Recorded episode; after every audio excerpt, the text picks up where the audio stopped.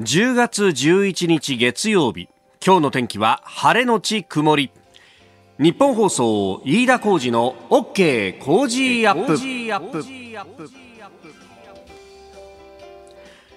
朝6時を過ぎました。おはようございます。日本放送アナウンサーの飯田浩二です。おはようございます。日本放送アナウンサーの新業一華です。日本放送飯田浩二の OK 工事アップ。この後8時まで生放送ですえー、無事に新業市川アナウンサーが帰ってきました。はい戻ってきました。リフレッシュできた。ああもうおかげさまで。なんか本当目がさ、はい、開いてるなっていうのと 開いてる肌がツヤツヤしてるんだ だいたいほらこの時間にね放送やろうとすると3時ぐらいとかね、はい、まあ新業さんなんか2時台に起きたりなんかすると、はい、そりゃもう目も開かんわってところそうですね。目が半開きですよね今日はパッチリだね。パッチリですね。おかげさまですっきりできましたよかった。よかった。はい。まあこれからね 一緒に頑張っていきましょう、はい、また今週からよろしくお願いします。ねえー、オークランドニュージーランドからメールをいただいてましたよ。ガリーさん。一、はい、週間お声が聞けなくて寂しかったですよ。お体休められましたか、また元気なお声を聞かせてくださいね、えー、日曜日の NHK の歴史ヒストリア見ましたか？仮面ライダーの歴史でしたね。いや面白かったです。その時代を反映しての剣士たちの解説がとても良かったです。といただきましたはい。また満面の笑みだね。いただいてありがとうございます。そしてねヒストリアもちろんも録画もしましたし 見ましたしもう一度見なきゃとも思ってますし。いやこのお休み期間はですねあのそれこそこう撮っていてちゃんとじっくりかけて時間をね割いてあの、特撮はちゃんと向き合いたいと思っているので あのパラリンピックの期間中なかなか見ることができなかったものとかあったんですよね。なるほど。なのでもうずっと見ながらもうしかも放送がないとなるとですよお酒飲んでいいんだと思って。平日もね平日も。そうだね。次の日放送あると思ったらもうお酒飲まないようにしてるんですけど今日も飲んでいいんだ。あ今日も飲んでいいんだ。ってもうお酒片手にずっと特撮見てるみたいな。特撮。ダメな大人だね。気持ちはとてもよくわかるね。わかりますよね。ですよね。同じようなことやるからさ。そうですよね。酒飲みながら鉄道の YouTube とか見ちゃうみたいな、ね、あでも楽しいですよね。楽しいね。贅沢な幸せな時間を過ごしまして、ね、帰ってきたらですよ、うん、ねえあの、ラジオリビングの試食が復活していると聞いて。待って待って待って待って。試食目当てで来るんじゃない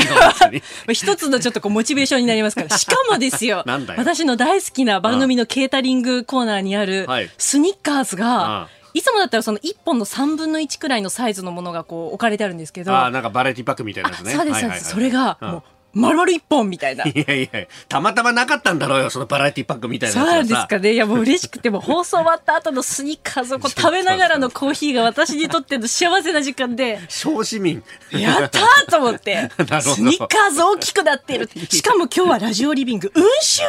みかん。食うことしか考えてねえじゃねえか。すいません、ちゃんとあの放送に臨みます。もういかに充電してきたかっていうのが、ここまで3分ぐいぐい来たからね、新業一すいません、失礼しました。いや、回復して何よりだよというね、え、えー、感じですが、あの、回復してということで言うとですね、昨日あの、電車止まってました。うん、あの、蕨の変電所が火災を起こしたということで、で、関東結構ね、えー、当初は1円大きく、あの、電車止まってたところが多いんですが、えー、今朝は、あの、通常通りの運転ということが発表されてますし、もう電車動いてますからね、あの、今のところ通常通りで運行しているということであります。えー、ご利用の方、まあ今日はね、あのー、祝日じゃありませんから、そうなんですよね。普通に出勤しなきゃならないので、ね、あのカレンダーによってはというかですねあのこの番組やっている日本放送のスタジオの中にかかってるカレンダーも、えー、女性アナウンサーカレンダーで、えー、今月は新業一華アナウンサーがこちらを向いてるなんでそんな嫌そうなんですか？いやいや僕じゃないよ。須田慎一郎さんが背中になんか視線を感じるんだよ。うわ新業っていうふうに、ね、えー、やっぱりねちょっと私の冷圧を感じていただけたようで。であのそのカレンダーもですねスポーツの日って11日になってるんですけれども、うんこれを黒く塗りつぶしております。あのそういう人多いと思うんですが今日は平日です。はい、ええー、一つ頑張っていきましょうね。え、えー、本当頑張っていきましょうねという意味ではですねタイガースですよ。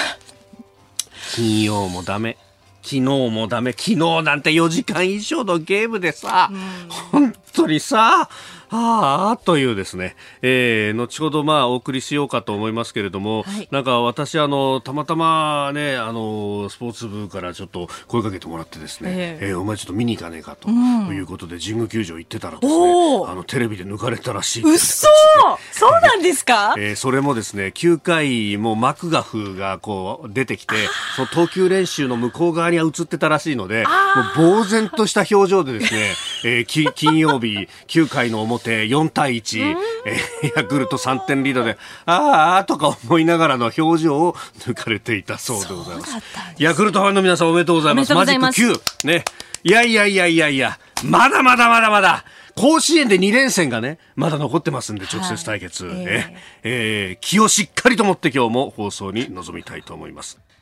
あなたの声を届けますリスナーズオピニオン。この傾向時アップはリスナーのあなた、コメンテーター、私、田新業アナウンサー、番組スタッフみんなで作り上げるニュース番組です。えー、ぜひメールやツイッターお寄せください。今朝のコメンテーターは慶應義塾大学総合政策学部教授で国際政治学者の神保健さん。6時半頃からご登場いただきますが、まずは金曜日に行われた岸田総理大臣の、えー、所信表明演説から外交安全保障を中心に取り上げてまいります。そして7時台、えー、まずはコロナ政策について岸田総理は昨日塩野義製薬の飲み薬の治験を視察しております、えー、それからアフガン情勢についてアメリカの政府代表団とタリバンが初の本格会談とのこと、えー、そして台湾は10月10日、総重節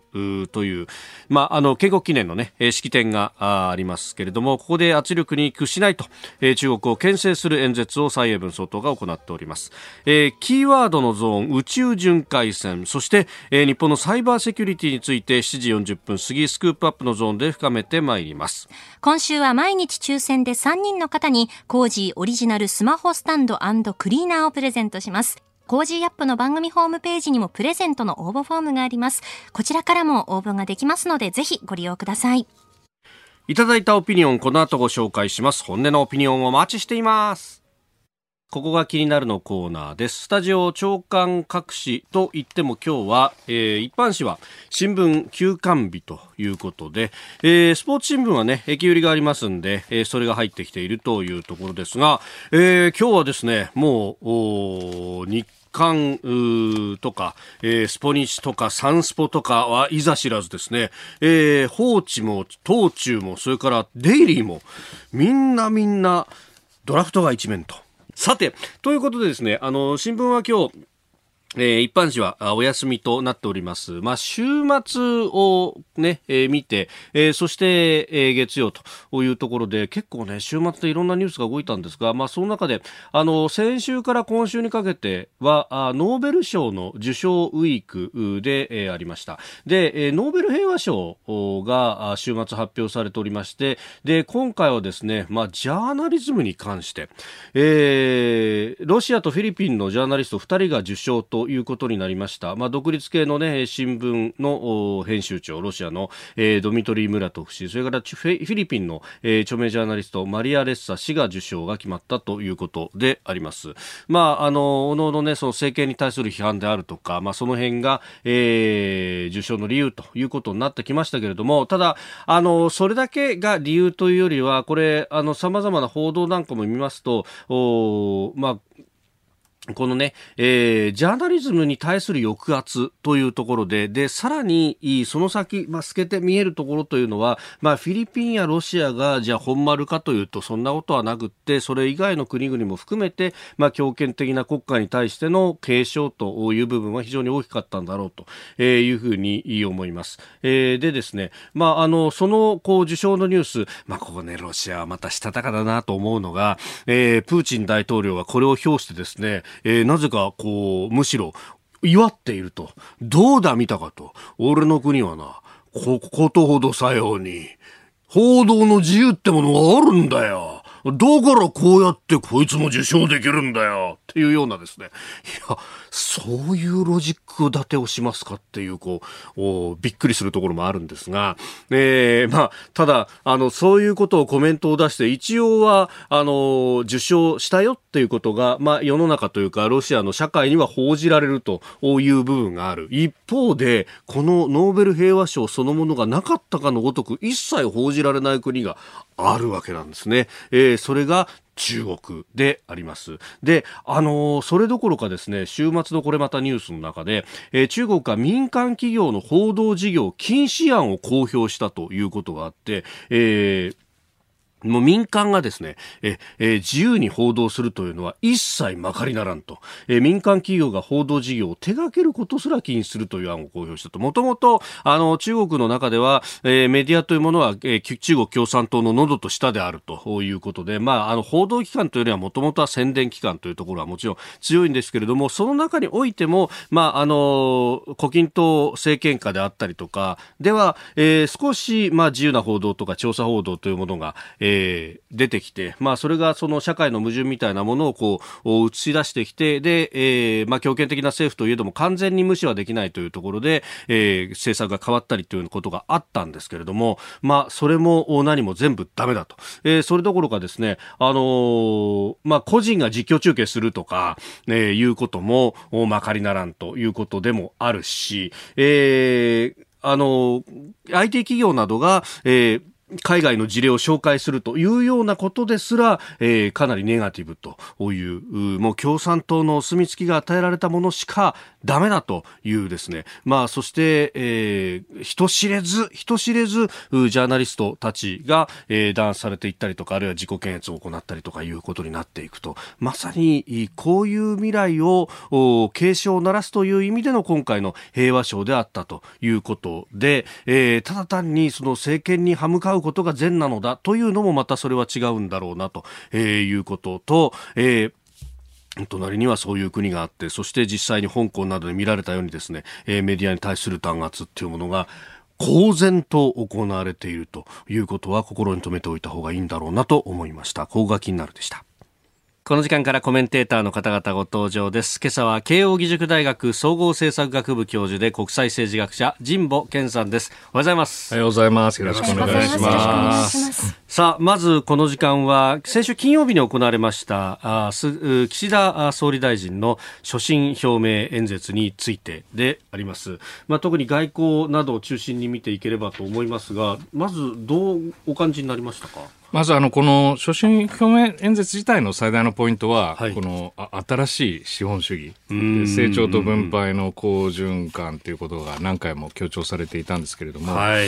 外交安全保障分野でも抑えるべきポイントが多分 3, 3つぐらいあるような気がしまして、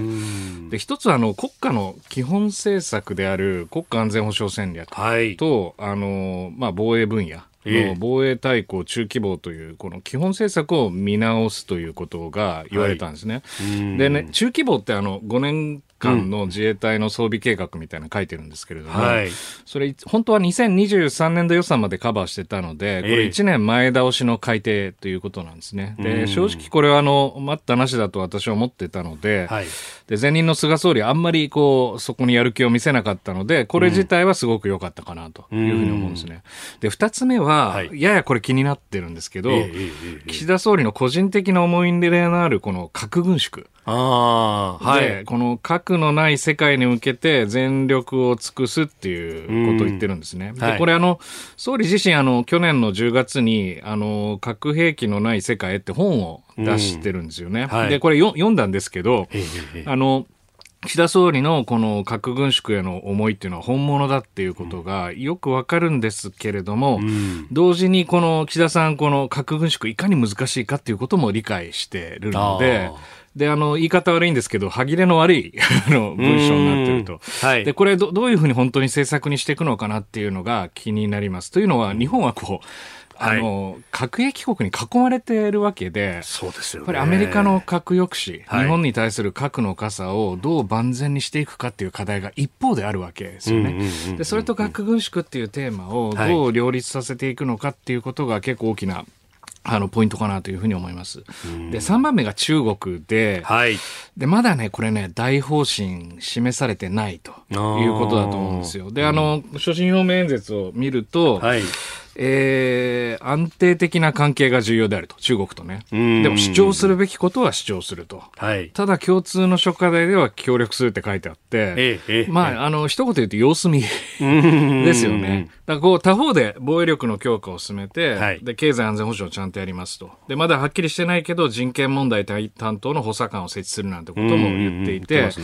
その手段として何をするかっていうのは先行するんですけど、はい、大戦略は何なのかっていうことが、やっぱりちゃんとこの国家安全保障戦略の見直しの中で、うん、えー、どどの程度深まるかってところがポイントだなと思いましたね。うん。まあ、この国家安全保障戦略の中で、まあ、中国に対してどういう書きぶりがあるかっていうところになりますか？そうですよね、あのやはりこれが外交の最大の問題だと思うので、これはやはりあのじっくりと議論すべき内容だと思います。うん。まあ、当然、そこをこう念頭に置きながら抑止力も構築していくべきですが、他方、名指しするのがいいか悪いかっていうのはまた別の問題になってくるわけですそうですね、中国もやはりアメリカを見て、そして国際市場の姿を見て、日本との付き合い方を決めてくるということであれば、はい、日本も勝手にこう中国との考え方で、われわれもどういうふうに付き合いたいかっていうのはありますけれども、同時にどうすれば最も日本としての戦略的な幅が広がるかっていうことは、あの柔軟に検討しなきゃいけないと思います。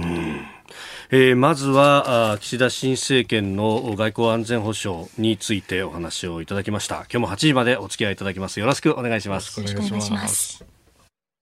えー、ということで、あの、いろいろとね、えー、メールやツイッターでもいただいております、ノーベル平和賞についても、まあ、ジャーナリスト2人が選ばれたと。で、中国にはやっぱりメディアの自由がないのかなということを、智之さん、えー、江東区の方も、書いて、えー、いらっしゃいます。まあ、独裁的な政権に対してというところ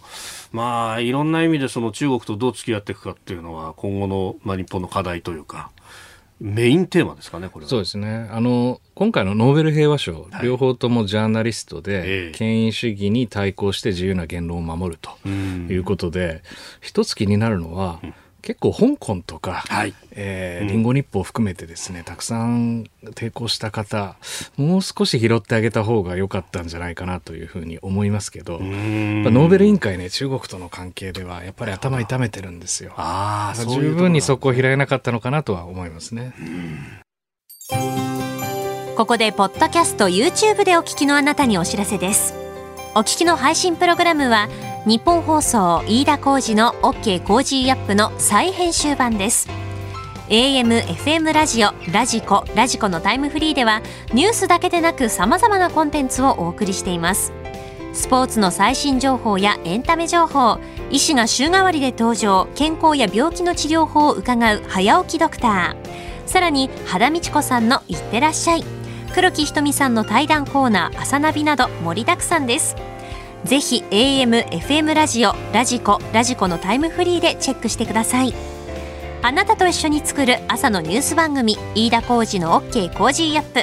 日本放送の放送エリア外でお聞きのあなた、そして海外でお聞きのあなたからの参加もお待ちしています。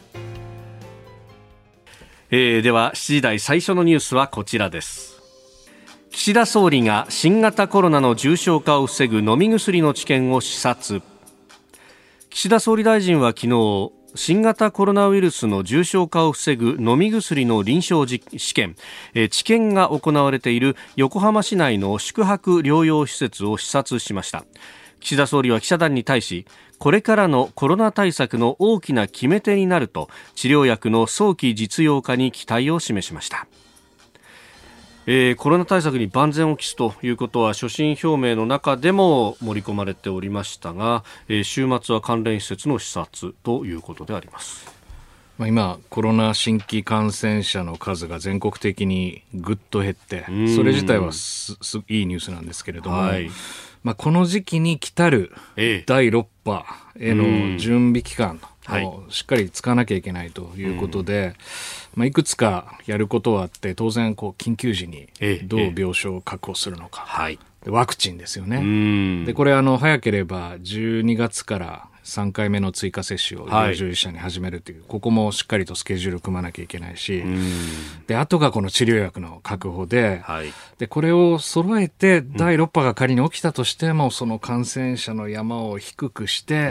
次回はもう経済活動の停滞を最小限に抑えられるかどうかと。で、塩野義さんのこの薬は結構やっぱ重要なポイントだと思いますね。うん。まあね、これだけワクチンがね、だいぶ普及してきた。今、まあ2回打った人も6割を超えてきているという中で、そうすると感染者の数だけではなくいろんなものを考えながら今後は対策していかなきゃならないと。まあちょっと分科会の方向等々もこれ、本来だったら変わっていかなきゃいけないということですかね。そうですね。だから今、この、いわゆるこのリスク管理の中で、どのぐらいこの活動を制限していくかっていう、この評価みたいなところが分科会の重大な仕事ですけれども、はい、まあ、今度やっぱ体制、強靭なこの社会をどうやって作るのかっていう体制づくりが非常に大事ですよね。特に今回の、あの、塩野義製薬の治療薬ですけれども、はい、今、あの最終治験に入っているということで、早ければ、えー、今年中に薬事承認をなんとか取って、来年初めにこう供給開始になれば、はい、あのいろいろなものが見えてくると。で、これあの、軽症の段階で飲めば、えー、あのウイルスの増殖が抑えられるということなんですけれども、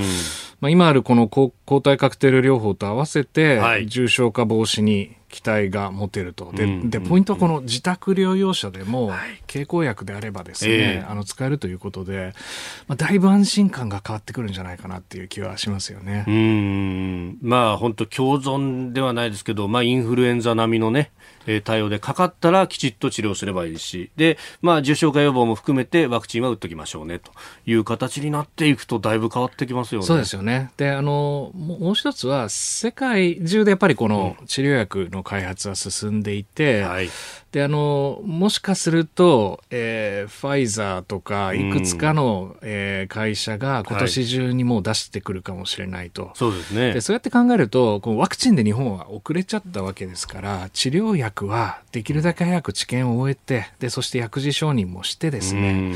日本国内ではなくて海外にも提供できるような体制を整えるというのは結構戦略的には重要なポイントかなと思いますね。で、あとはその、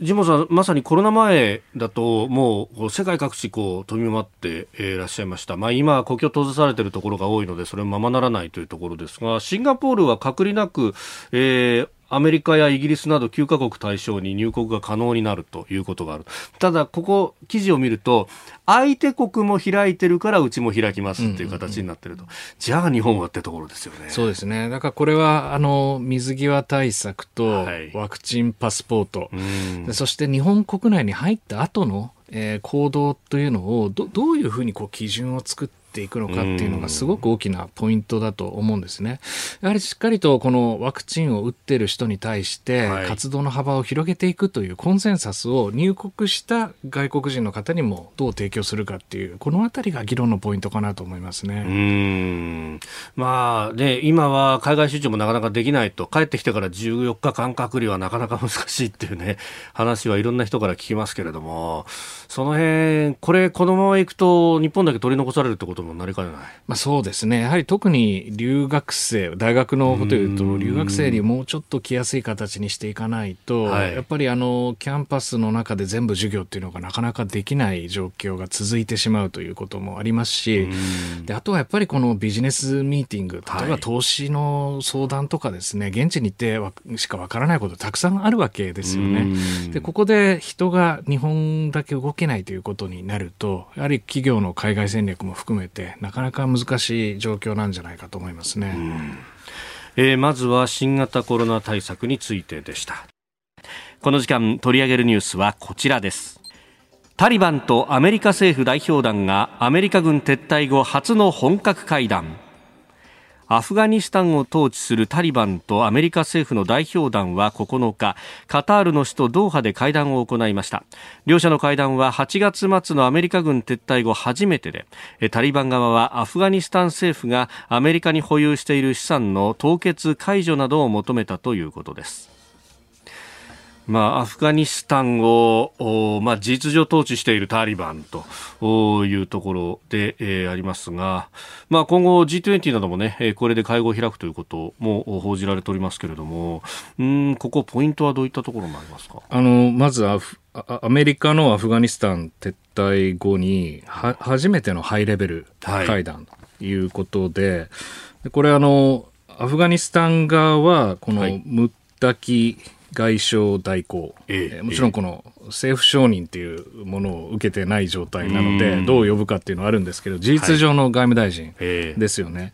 で、アメリカ政府高官って書いてあるんですけれども、はい、CNN によれば、まあ、どうやら、あの、デイビッド・コーヘン、えー、CIA 副長官、ね、あとは国務省のアフガニスタン和平担当特別代表、副代表かな？で、あとね、国際開発局、USAID っていう日本、まあ、あの、JICA みたいな、あの、はい、援助機関ですけれども、えーえー、結構ね、本格的にチームを組んで、あの、今回会談をしたということらしいんですね。ということは何かあの実現するために挑戦に入ったっていうことなんだと思うんですよ。でそうするとアメリカ側は一体何をしたいのかっていうことですけども、はい、まあ、これから中間選挙、まあ、大統領選挙とかですね向けて徐々にこのアメリカが選挙モードに入るわけですけれども。はいバイデン大統領の決断したこのアフガニスタン撤退がこの成功であるという状況を維持することが決定的に重要なんですよね。はい、で、それはどうやって、まあ、示すかというと、アフガニスタンにおいて、このイスラム国のようなね、外国過激派勢力の台頭をちゃんと阻止できているかどうか。はい、これが大事で。で、あとはこの政権を取ったタリバンが、えええー、これからも穏健的な統治を続けて、例えば女性の権利をちゃんと保護するとか、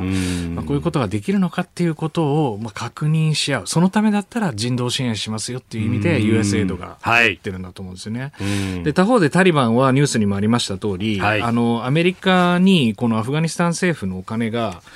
あの資産凍結されてると、アメリカはこの金融を握ってますから、これを何とかして解除しなければ、アフガニスタン経済全然回りませんよと、政府にもお金がないと、とにかく統治の確立のためにお金が必要なんだから、なんとかここをしてくれっていうのが、あのまあ、アフガニスタンの最大の主張だと思いますね。うん。その辺どっちを先にするかみたいなところで駆け引きがあるわけですか？そうですね、あのタリバン自身も相当今までのイメージを改善しようとしてるけれども、他方で、いわゆるこのイスラム法のシャーリアと呼ばれている、はい、あのまあ、いわゆるこう原理主義者原理主義的なこの統治スタイルっていうのは、これはあのやりたいというふうに思ってるわけですね。でそれがアメリカの言うこのいわゆるこのアフガニスタン撤退の成功という基準と一体どこまで両立するのかっていうのが結構難しいポイントだとは思いますね、うん。一時期はその国家承認を求めるというようなことも言われてましたけれども、まあ、ちょっとそこは引いて、えー、人道的でも何でも支援で金をくれればまずはいいっていう感じになってますか？そうですね。でこのタイミングが遅れるとどうなるかというと、はい、そこに中国とロシアが入ってくる。わけですよね。で、アフガニスタンの支援っていうのは、この中ロが中心にやるということになると、はい、やはりこの中東、中央アジアの情勢に大きく関わってくるので、でそこでアメリカで、そしてイギリスも今、あの、アフガニスタンに関与してるんですけれども、しっかりとこの西側も統治に条件付きで、はい、えー、支援しますよということを今、あの、始めてるんだと思いますね。で、ここがまあ、安定してくれば、あアメリカとしても、まあ、当然、こう東アジアの方にシフトするっていうのは、まあ、10年以上前からやろうとはしていることですよね、そこが安定してくるってことですか？そうですね。あの、アメリカが重要なのは、やはりこのインド太平洋戦略へのシフトを、やはり大事にちゃんとするためには、あの、20年間続いた対テロ戦争をどういうふうに安定的に終わらせるかっていうところがポイントなんで、で今だからこの終わっった後の秩序構築をどうするのかっていうことで、はい、あのアフガニスタン特別代表と USAID が今主役になっているということだと思いますね。うん。ここ日本として何か絡めるポイントってのはありますか、まあ、やはりこう人道支援日本はあの相当 ODA を含めて入れてきたわけですから、はい、あのやはりこう統治と人権、えー、というところを重視しながら、えー、人道支援を続けていくっていうポイントを目線を合わせていくっていうのがすごい大事だと思いますね。さあそして東アジアに関して続いてこちらのニュースです。台湾蔡英文総統が演説。圧力に屈しないと中国を牽制。台湾の蔡英文総統は昨日台湾の建国記念日にあたる総重節の式典に出席しました。台湾の人たちが圧力に屈するとは決して思わないでほしいと演説を行いました。蔡英文総統は中国による軍事的脅威を踏まえて防衛力を強化し自由と民主主義を守る決意を改めて表明しております。えー、直前に前日ですか習近平氏も、まあ、演説を行ってったあということで、まあ、それに対してのこう返答の要素もあるとされてますけれども、うん、この一連のやり取り、どうご覧になりますか？これあの、10月9日から10日にかけて、はい、まあ、中国では辛亥革命110周年記念日、うん、で台湾は建国記念日に当たるんですね、この操縦施設っていうのは。はい、でこれでそれぞれのトップが演説する、えー、という機会があって、で、そこでいろいろ報道されたんですけど、この報道のされ方が、二通りあったと思うんですね。で、一つは、うん、あの、これ対決色が深まったっていうことで、確かに習近平国家主席は、もう祖国の完全統一の歴史的任務を必ず実現するっていう結構強い言葉を言っていて、で、対して台湾の蔡英文総統は、はい、あの、圧力にはもう屈しないと。でこれが激しい対立だったという見方があります。で、確かに先週はニュースね、いろいろ我々聞いた通り、台湾の区域に多数の中国軍機が侵入して、まあ、かなり緊張が高まったということはあるんだと思うんです。はい、で、他方でもう一つの見方、紹介したいんですけれども、はい、今回、両、この中国と台湾両者はかなり対決色を抑えたんだっていう見方があって、はい、私もこちらの見方を取ってるんですけれども、えー、どういうことかというと、習近平サイドは、この台湾統一というのは常にこう言及すべき課題ではあるんですよ。はい、でただ、ここ2年ほどの言葉遣いっていうのはもっと激しくて、えー、例えば我々はもう武力行使というオプションを放棄してないんだとか、台湾の独立を断固粉砕するみたいな、これ激しい言葉を使ってたんですけれども、はい、今回はこのような言葉に触れてなくて、むしろこの平和統一なんてことをよくよくあの読むと言ってるんですよね。はい、で、台湾側も圧力に屈しないと述べる傍らで、うんうんうん、我々の主張は現状維持だと。はい。で、両岸関係の緊張緩和を期待すると言っていて、うんで台湾のこの蔡英文さんの与党民進党ですけど、はい、彼らの綱領っていうのは、台湾のいずれは独立を目指すということなんですけど、はい、そういうことをこの演説の中では特に言ってないんですよね。現状維持とむしろ言っていると。そうなんですよ。だからむしろ私はこの比較的な評価としてはトーンを抑えたんじゃないかと思ってますね。これ、まあ、あの、台湾の防空識別圏に軍機が飛んだ、中国軍機が飛んでたっていうのの傍らで、確かスイスでしたか、あの、米中のまあ外交トップが会うみたいなことがありましたよね。そうなんです。ちょうど6日、7日かな。えっ、ー、と、スイスで、今、米中交換協議、はい、あの、まあ、バイデン大統領の補佐官のサリバンがあってるわけですよね。はい、で、ここで米中貿易協定を、まあ、もう一度見直そうという話と、はいえー、大事なポイントは米中首脳会談をオンラインなんですけれどもこれは年内開催をしようということが決定してるわけですよね。でそうするとお互いのトップをやっぱりこう守らなきゃいけないということで対決モードを和らげる意図があったんじゃないかと。確かに6日7日以降戦闘機飛んでないんですよね、はい、台湾空域そのようですね。だからもしそのスケ首脳会談のスケジュールが年内に決まっちゃえば、はい、その予定を惑わすような行動を人民解放軍はなかなか取りにくいのでなるほど。だからね最後に一気に飛ばししたんじゃないかと私は思ってるんですよねむしろなるほどなるほど、うん、抑える前に一度強く出とくっていう。その証拠にピタッと止まりましたからね。ただもちろんこれからも起こるかもしれませんけれども、えー、やっぱりあの、メンツを守るっていうことを重視したやり方じゃないかなと思いますね。アメリカの側もあそこで6カ国ぐらいの大きな演習をやって、だ最後にドカンとぶつかっといて、そこからこんぐらいにしとくわと、引くと。えーいう感じですか？かなりあの年末にかけてトーンは穏やかになるんじゃないかなっていうのが私の見方ですけど、なるほどわかんないですよ。おはようニュースネットワークでした。続いてこの時間は教えてニュースキーワードです。宇宙巡回船防衛省が宇宙空間の警戒監視や人工衛星の修理補給を行う、えー、担う宇宙巡回船の建造を検討していることが分かりました。実現時期は未定ですが防衛省では宇宙空間を自由に航行する無人船を想定しているとのことです。えー、時事通信が昨日関係者の話として報じております。来年度予算の概算要求に調査研究名目で1億円が計上されているということです、うん、これどういうものになってくるんですか？あのこれ私詳しくわからないんですけれども、これあの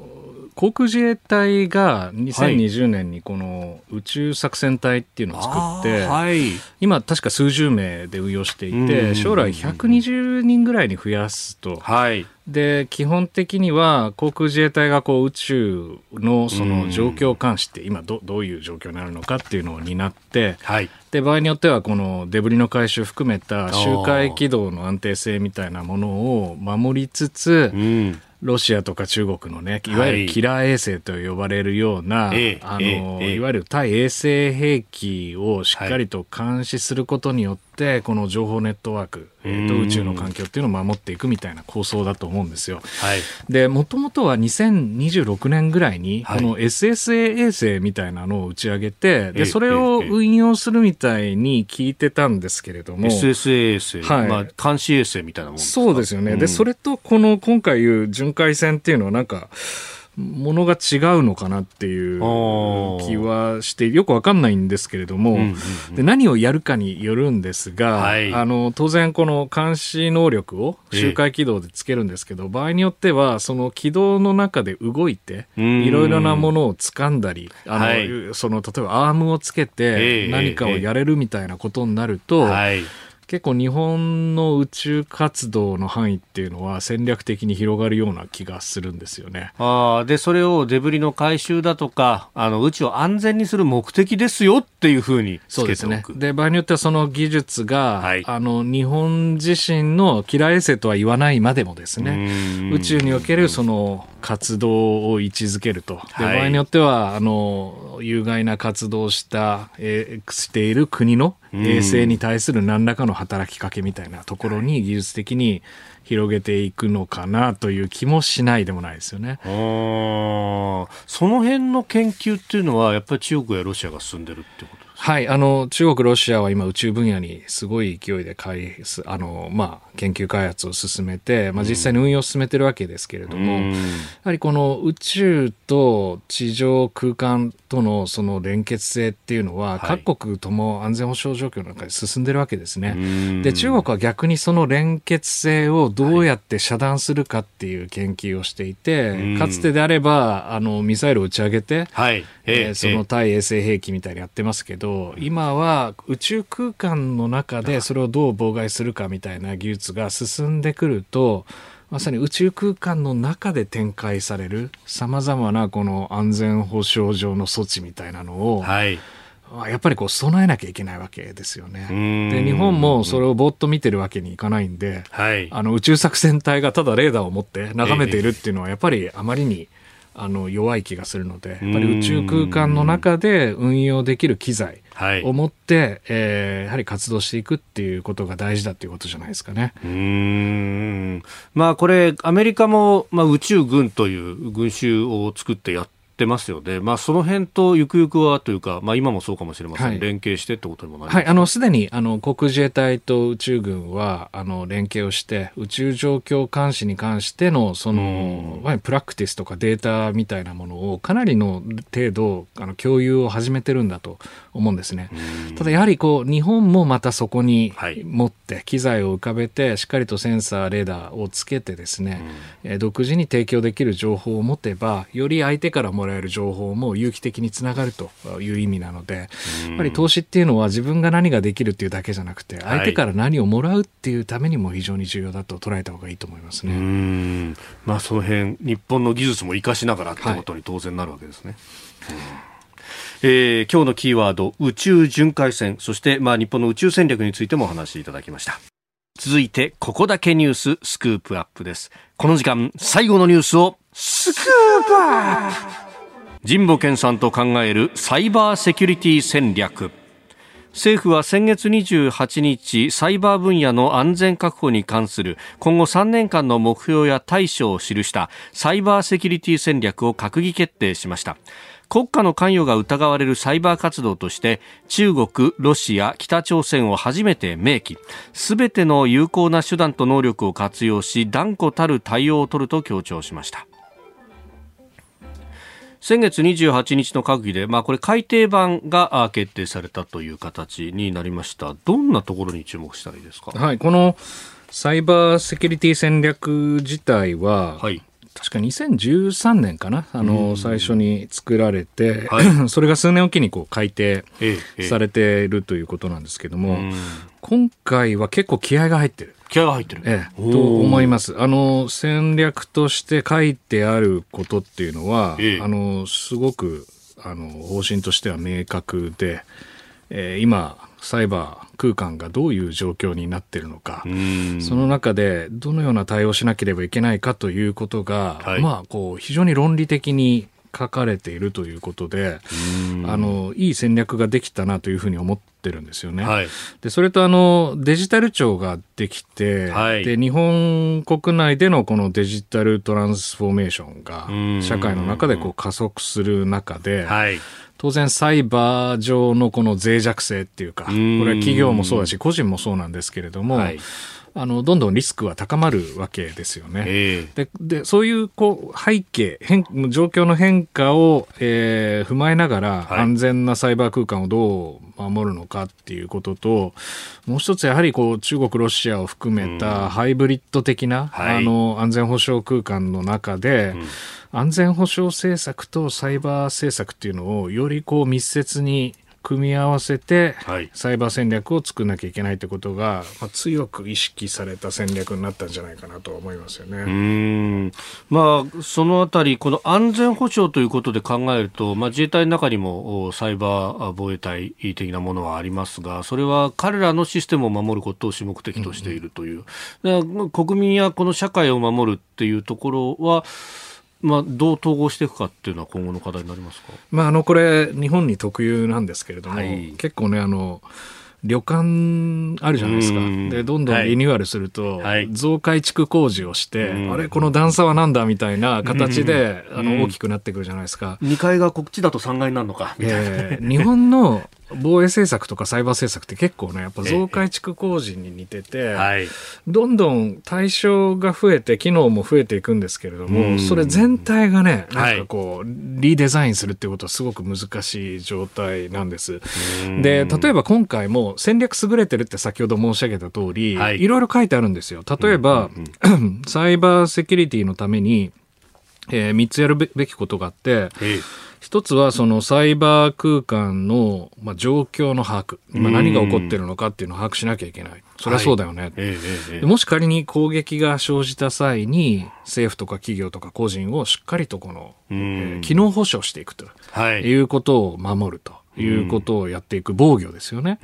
それと、場合によってはこの攻撃者に対して働きかけて、で、彼らが日本、日本とか日本人、日本企業や個人に攻撃をしたとしても非常にコストが高いと。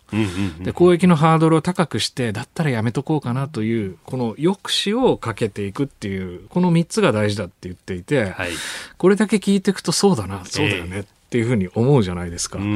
で問題は、はい、そんなことできんのかっていうのと、あとこの、この3つの機能を誰が、どのような権限で担うのかっていうことが結構大きなポイントトで、で、一応この今回の戦略はいろんなこの事態の性質によってこの主観となる艦長、はい、みたいなものは例示していて、それも複数なんですけど、で、それでこうたくさんの協力体制をこう示してるんですよね。で、例えば内閣府でニスク、はい、内閣サイバーセキュリティセンターと、はい、総務省、放送を司るとこと、で当然捜査を司る警察庁、はい、あと経産省ですね、経済情報、えー、と防衛省ですけれども、うん、このぐらいのたくさんの省庁名が書かれていて、要はこう、みんなでやりましょうって言ってるんですよね。はいえー、多分ね、これみんなでやりましょうモデルってうまくいかないんですよ。誰がやるのていう。あ向こうがやるでしょ。みたいなみんな思っちゃったりして。だから攻撃が来た時に、はい、例えばその、なんていうんですか、捜査情報であれば、これは警察庁で、例えばオリパラの時のこのオリンピック・パラリンピック委員会に対する攻撃ってたくさんあったんですけども、はい、誰がやったのかみたいなことを、今年に入って警察庁は、ニスク、ニスクって内閣サイバーセキュリティセンターですけれども、はい、と協力をして、これは誰々がやったみたいな、こういう情報を出してるんですよね。これアトリビューションって言うんですけれども、これをやると相手を晒して、日本にはこのぐらいの能力があるんだから、場合によってはこれから法的手段やいろんな物理的な手段に発展するかもしれないぞっていう、このいわゆる脅しをかけるわけです、俺たち見てんだぞってこと。で、こういうことはいいんですけれども、はい、じゃあ実際に相手にどう働きかけるのかとか、仮にそのサイバーディフェンス、アクティブディフェンスっていうふうに言いますけれども、はい、相手のネットワークに侵入して、相手の業務を阻害したり、場合によっては相手の、えー、機材を乗っ取ったりとかですね、ネットワークに対して、そのいろんな情報をルフしたりみたいな、こういうオペレーションまではまだ全然到達してないっていうことなんだと思うんです。これは法的基盤も大事だし、はいあとやっぱり実行部隊の育成みたいなのもすごい大事で、仮にこのサイバーセキュリティ戦略はいいことが書いてあっても、それを実行するだけの体制に至ってないっていうところが結構大きなポイントだと思うんですよね。今、例示していただいただけでも6つぐらいのこう省庁が出てきた、そこをまあ、ありていに言えば横串させなきゃいけないってことですか？そうですね。例えば、あの、今年、アメリカの東海岸で、はい、そのコロニアルパイプラインっていうパイプラインがロシアのそのランザムウェアのそのハッキングを受けて、あのガス供給が停止するっていう事態が起こったんですよね。ありましたね。これあの重要インフラがやられる案件で極めて深刻なんですけれども、はい、これはあの非常に大きな問題だというふうに思ってていたのと同時に、バイデン政権はホワイトハウスの中にこのタスクフォースを作って、い。ろいろなこの専門家とサイバー関連の省庁が集まって、で、この問題に対応して実際にこの身代金を払ったんですけど、ビットコインで、その、あの、そのコロニアルパイプライン社が。でもそのうちの、えー、7割かな。っていうのを実は回収したんですね。で、これはまさにこのアクティブディフェンスの中で相手のところに入り込んで、はい、まさにこのブロックチェーンのこのキーをこの操作することによって、その情報、そのビットコインの情報を取り戻すっていうことをやったんですけれども、このぐらいの迫力あるオペレーションをやはり官邸とか国家安全保障局とかリスクの内部にどのようにこうタスクとして作っていくのかみたいなことを事態の深刻度に応じて作れないとダメだと思うんですよ。だって、もし相手のネットワークに入ってですよ、はい、相手の機能、機能を破壊したりして、向こうがこれを武力行使だと、日本による、はい、とみなした場合、これ軍事的な領域になるわけじゃないですか。それを警察庁がやるんですか？総務省がやるんですかって話になるんですよ。はい、これは防衛省の責任で、やっぱりエスカレーション管理をしていかなければ、ダメだっていうことになるとやっぱりこのタスクフォースの作り方っていうのを真剣に今考えるべき時期に来てるんじゃないかなと思いますね。うんでそれをじゃあこちら側からやるっていうことが果たしてできるのかとかあの相手がやってきたことを武力行使とみなすのかその時にはその主体というものが国かどうかみたいなところっていうのがそれこそ憲法9条まで含めて日本としては国内の法律の中で引っかかってくるところががこれありますよ、ね、あのこれ国際法的には、はい、あのタリンマニュアルっていう、まあ、国際規範みたいなところでやはりそのあの例えば人命が、はい、あの非常に著しく大きな規模で損害を受けるようなサイバー攻撃っていうのは、これはあの武力攻撃と、えー、同等にみなすっていうようなこう考え方があって、はい、さあの安倍総理の時代にこれ国会答弁で日本としてもその考え方をあの、まあ、順用するということを言ってるんですね。だから自衛権の考え方っていうのは比較的日本では整理されていて、そこに法律改正の,、あの必要はないとも言えるんですけれども、問題は、はい、えー、防衛省なりニスクなりこういう実行部隊が相手の中に入っていくということをどう捉えるかなんですね。まさにこの、ね、自衛権の発動要件っていうのは、はい、あのまあ、急迫不正でもう逼迫した状況で初めてみたいなところだと、えー、それをどう認定するのかとかあとその自衛権の行使っていうのは日本は必要最小限という立場ですけど国際法的に言うといわゆる比例原則っていう相手の攻撃の対応に合わせて、はい、それでこの自衛ができるっていう国際法上の規範があるんだったらサイバーの領域で比例っていうのはどこなんですか？そうですよね。必要最日本の言う必要最小限ってどこなんですか？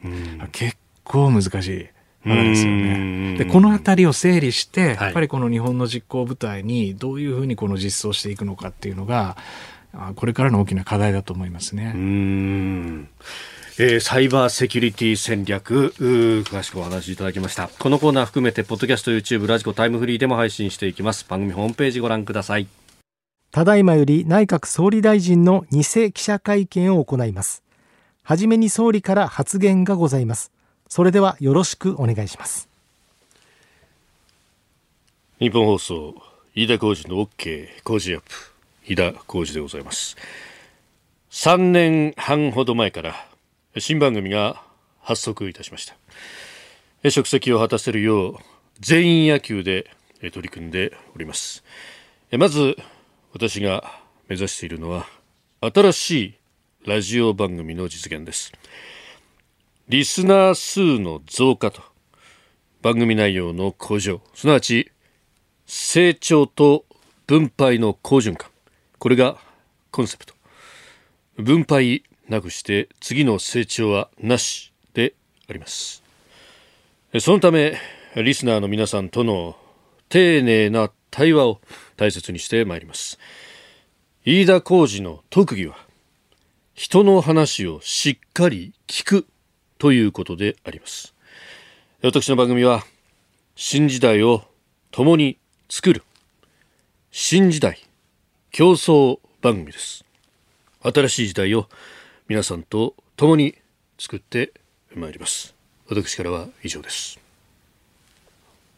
それではこれから皆様よりご質問をいただきます。指名を受けられました方は近くのスタンドマイクにお進みいただきましてお名前を明らかにしていただいた上でご質問をお願いします。広田と申します。今回の期間の放送の中ではプレゼントとして千葉の美味しいカレーも当たるということなんですが政治と金もとい番組とプレゼントについてはどうお考えでしょうか？お答えください。はい新しいラジオ番組を実現していく車の輪は番組内容とプレゼントですお聞きのあなたに成長の果実プレゼントえー、分配する機能の強化が必要だと考えております。えー、そのため、カレー、まあ、正しくは千葉の情熱カレーでありますが、えー、ご家族すべての方に美味しく食べていただけるように、甘口を2袋、中辛を2袋、えー、そして辛口を2袋、合計6袋をお送りいたします。続いて、筋の方。はい、箱崎と申します。毎朝早起きお疲れ様です。地上波の日本放送でこの番組は朝6時から8時の早朝の生放送ですが、YouTube やポッドキャストでは好きな時間に聴取可能です。これはラジオ業界に新たな変革の波が起こっていると考えてよろしいのでしょうか？総理お答えください。はい。ご指摘の通り、この朝の時間帯ラジオ番組は激戦であります現在は落ち着きを見せているとはいえどの番組も先行きは不透明で多くのリスナーが未だに大きな不安を持っています。そこでこの飯田浩司の OK 工事アップでは地上波であれネットであれ聴取の基盤を支えるあなたのために一刻も早い大型で思い切った対策を実現してまいります。そのために最後にラジオのある意味総選挙の日程について申し上げます。可及的速やかにリスナーのあなたから最新のご信任をいただいて番組を担っていく必要があります。以上のように考え10月中旬のこの時期東京神奈川千葉埼玉首都圏の1都3県を中心にしてある意味の総選挙を行うことといたします。この飯田にお任せいただけるのか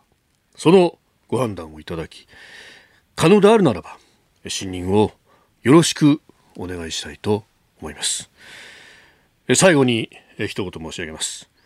日本放送飯田浩司の OK 工事アップは令和版リスナー倍増計画。